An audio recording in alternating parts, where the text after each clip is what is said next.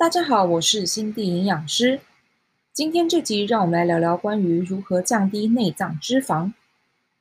最近有听众问到，心地营养师，我想了解一下，怎么来降低内脏脂肪啊？还有脂肪它有分吗？内脏还有哪里会有脂肪呢？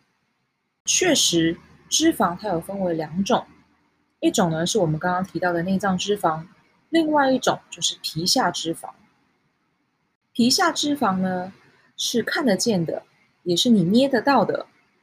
也就是你平常啊，在看看镜子的时候，你发现身材哪里不满意，这边比较大，这边比较宽，通常都是我们看到的皮下脂肪，你捏得到，你看得到。而内脏脂肪呢，它确实有一点像是隐形的脂肪，你通常是不会被看见的。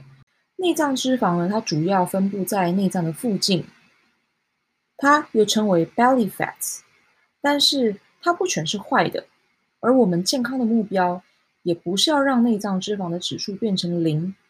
因为它确实有它的功能，它的功能就是保护还有支撑我们的内脏，但是，一旦过多，就会引发脂肪肝啊、脂肪胰、三高、动脉硬化，还有糖尿病等等的新陈代谢以及。大家比较耳熟能详的一些慢性疾病。那么内脏脂肪有分为不同的指数，一到九是属于正常，十到十四属于偏高，而十五到三十就是过高。最近大家常常都会去健身，都会看到我们的 InBody Results，InBody 上面会有告诉你一个内脏脂肪的指数，但是通常这个指数呢，就是只能作为参考，因为如果你真的想要很精确的量你有多少内脏脂肪，是要透过 MRI 跟一些比较精密的仪器来帮你去测量，还有看你内脏脂肪的分布范围。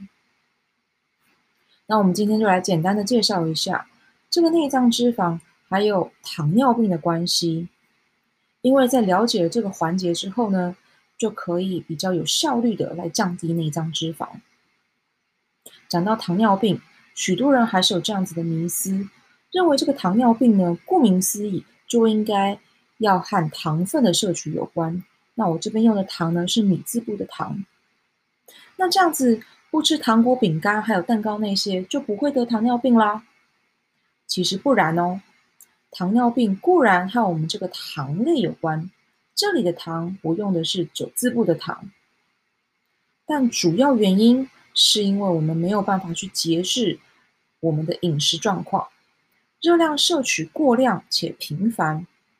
导致呢身体对于体内制造的胰岛素渐渐的失去了敏感度。这个道理有点像放羊的孩子，这狼来了啊，喊了太多次，就没有人要去帮忙赶狼了。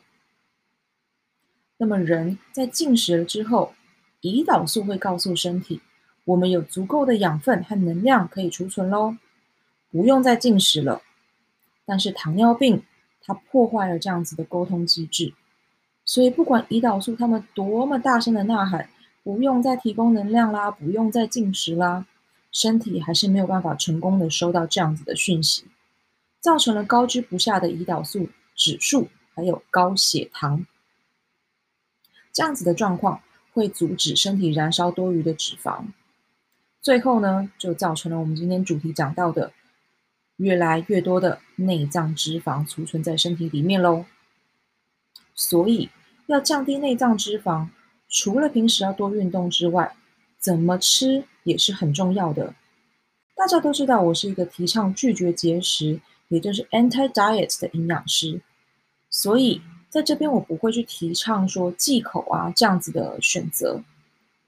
只要掌握饮食的时间管理，搭配固定的运动量。其实就可以有效的减去过多的内脏脂肪。几个主要的原则有：每天定时定量，碳水化合物的部分，请选择低 GI 高纤维，提高平常优质蛋白质的摄取，还有好的油脂。所以呢，当然就是少吃一些炸物喽。平常以及运动前后的点心，可以事先去准备好。这样子的一些习惯改变了之后，就可以比较有效的来维持血糖的平衡和稳定。比如说洛梨，它是一个高纤维、无糖的低 GI 水果，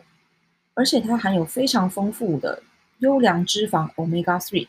很适合加入在有想要降低内脏脂肪的听众朋友们，你们的餐盘上面。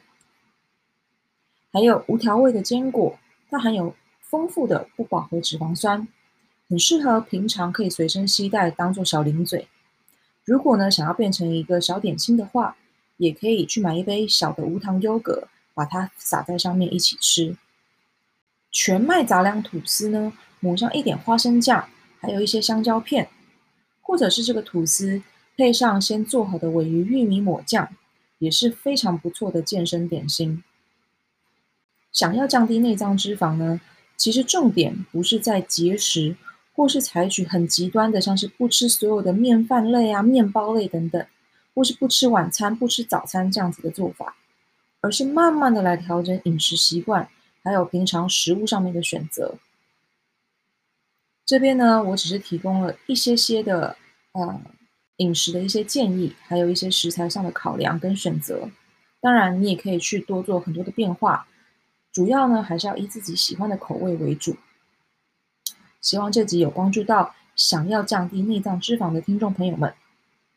有更多有兴趣的议题，也欢迎到我的脸书粉专心地营养师来留言告诉我哦。那今天的节目就先到这边，我们下集再见，拜拜。